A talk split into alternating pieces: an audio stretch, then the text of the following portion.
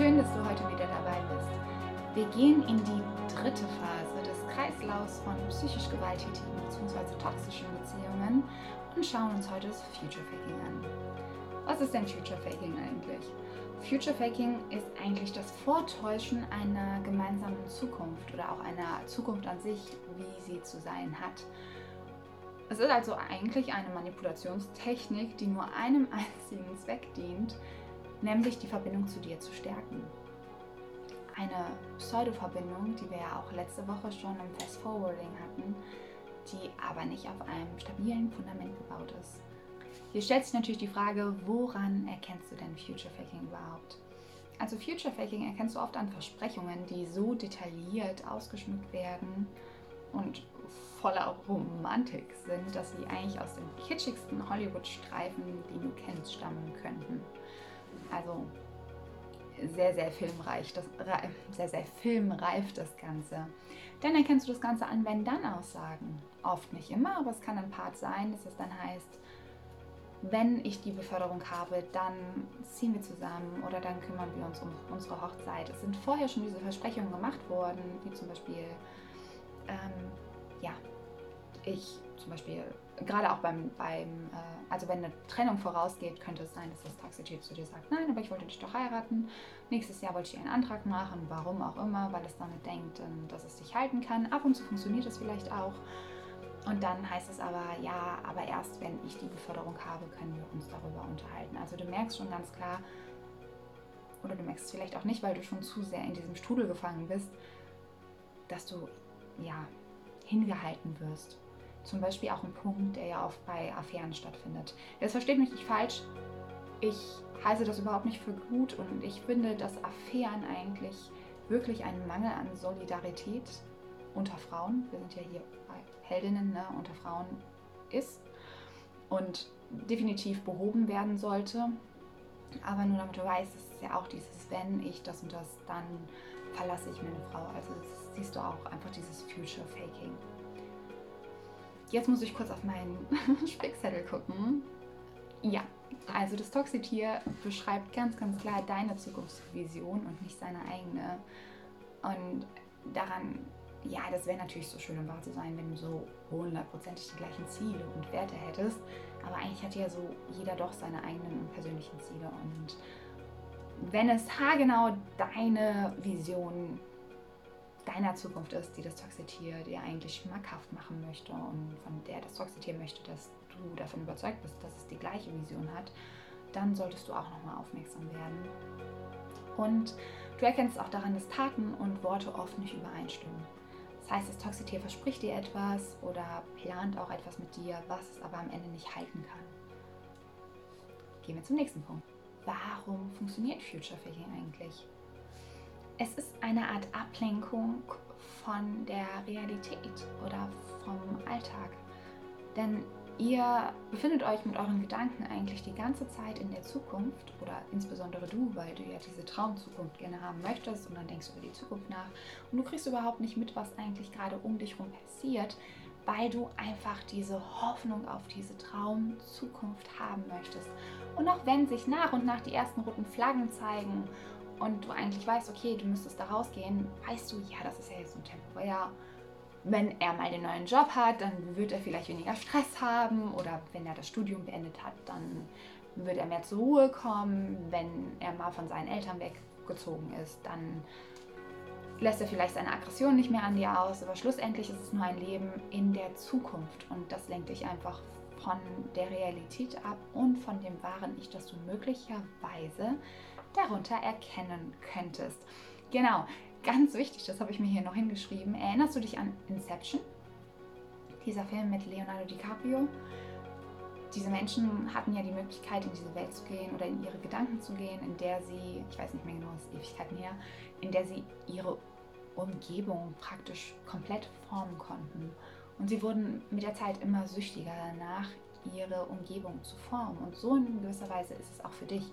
Du gehst immer wieder und immer mehr in die Zukunft rein und formst dir die wunderschönste Zukunft mit dem Toxitier, dass du gar nicht mehr mitbekommst, was eigentlich der Realität entspricht und vielleicht auch gar nicht mehr in die Realität, die ja eigentlich mit einem Toxitier wirklich nicht schön ist, zurück möchtest.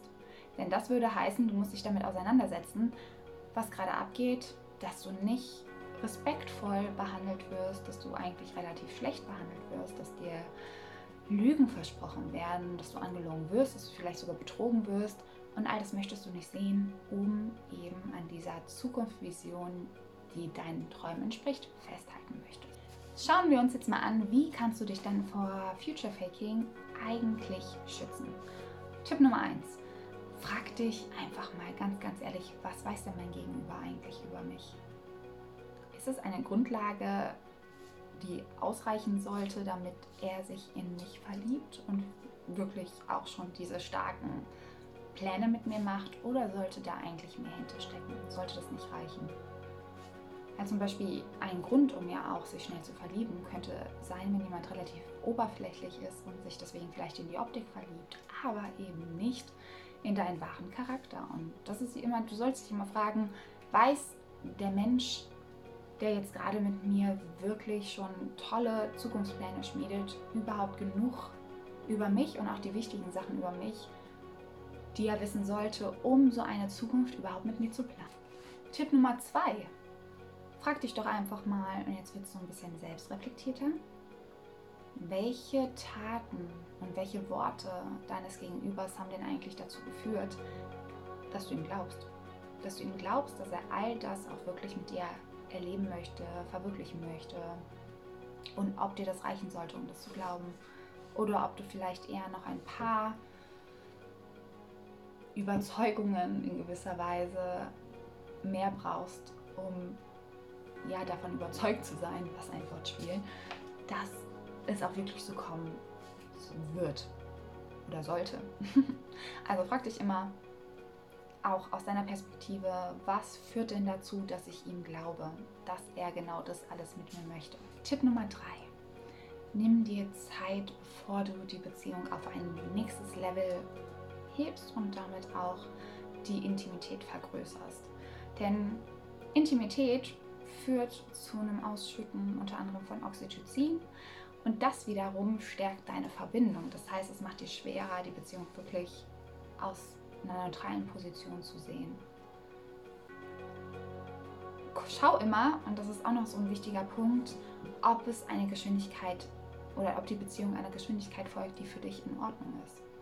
Oder ob du eher denkst, es geht dir zu schnell und dann darfst du auch und dann solltest du auch eine Grenze reinschieben. Also mach das ganz langsam und überleg dir einfach, was ist für mich okay. Damit kommen wir auch schon zum nächsten Punkt. Also überleg dir wirklich mal in einer ruhigen Minute, wie läuft denn so ein perfektes Kennenlernen für mich ab? Natürlich wird nicht immer alles so stattfinden, wie du es dir vorgestellt hast. Das ist selten. Aber für dich einfach zu wissen, okay, welche Geschwindigkeit ist für mich wichtig? Wie oft möchte ich Kontakt zu demjenigen haben, den ich zum Beispiel gerade erst kennengelernt habe? Wie oft möchte ich die Person sehen können? Welche Meilensteine sind mir in welcher Geschwindigkeit wichtig? Und wann fängt es bei mir an, eher grenzwertig zu sein, dass ich sage, okay, das geht mir alles ein bisschen zu schnell. Und wenn es dir zu schnell geht, dann der nächste Tipp, kommuniziere klar deine Grenzen. Sag ganz klar, pass auf, das ist mir zu schnell.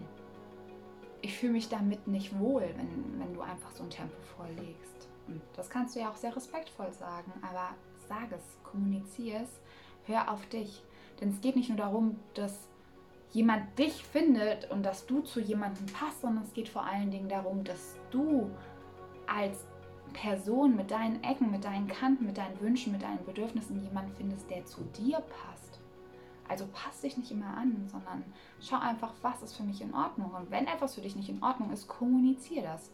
Jemand, der wirklich Interesse an dir hat, wird diese Grenze akzeptieren. Und jemand, der es nicht hat, wird sich aus deinem Leben entfernen. Und dann, wenn das passiert, sei froh. Sei dankbar dafür, weil dir einfach unglaublich viel Trauer und Schmerz erspart geblieben ist, wenn sich jemand von alleine aus deinem Leben entfernt, wissend, dass es halt einfach nicht passt, weil du vielleicht deine Grenzen anders definiert. Also nochmal, es geht darum, dass du jemanden findest, wenn du gerade jemanden haben möchtest oder jemanden suchst oder gerade in der Kennenlernphase bist, whatever, der zu dir passt. Nicht darum, dass du zu jemandem passt. Und zum Ende natürlich wieder vertraue deiner Intuition. Du hast ein gesundes Gefühl dafür, ob etwas in richtige Bahnen läuft, ob etwas zu schnell geht, ob sich etwas ungut anfühlt. Fang an, auf deine Intuition zu vertrauen. Und solltest du deiner Intuition nicht vertrauen wollen oder das Gefühl haben, du könntest ihr nicht vertrauen, weil ja möglicherweise schlechte Erfahrungen von früher mit reinspielen können, dann frag jemand von außerhalb. Frag jemanden, dem du vertraust, ob er sich, ob er oder sie sich diese Situation einfach mal anschauen können, kann. um, dann, ja, um dir dabei zu helfen zu erkennen, ob diese Beziehung ja nicht gesund ist, ob sie eher ein ungesundes Maß annimmt, eine ungesunde Geschwindigkeit annimmt. In diesem Sinne, ich hoffe, es hat dir gefallen. Ich hoffe, es konnte dir ja, einige Anregungen geben, aber dir auch Tipps zeigen, wie du dich in Zukunft vor Future Faking schützen kannst. Nächste Woche machen wir weiter. Ist immer so lustig, ich schaue nicht auf meinen Kreislauf und ich meine aber, die nächste Woche kommen wir schon zu Der Teufel in meinem Bett. Also es wird ganz, ganz, ganz, ganz spannend. Ich hoffe, du bist wieder dabei, wenn du Anregungen hast oder auch gerne deine Erfahrungen teilen möchtest. Dann freue ich mich, wenn du einfach in die Kommentare schreibst oder mir eine E-Mail schreibst. Wir sehen uns nächste Woche. Schön, dass du da warst. Aloha, Mahalo.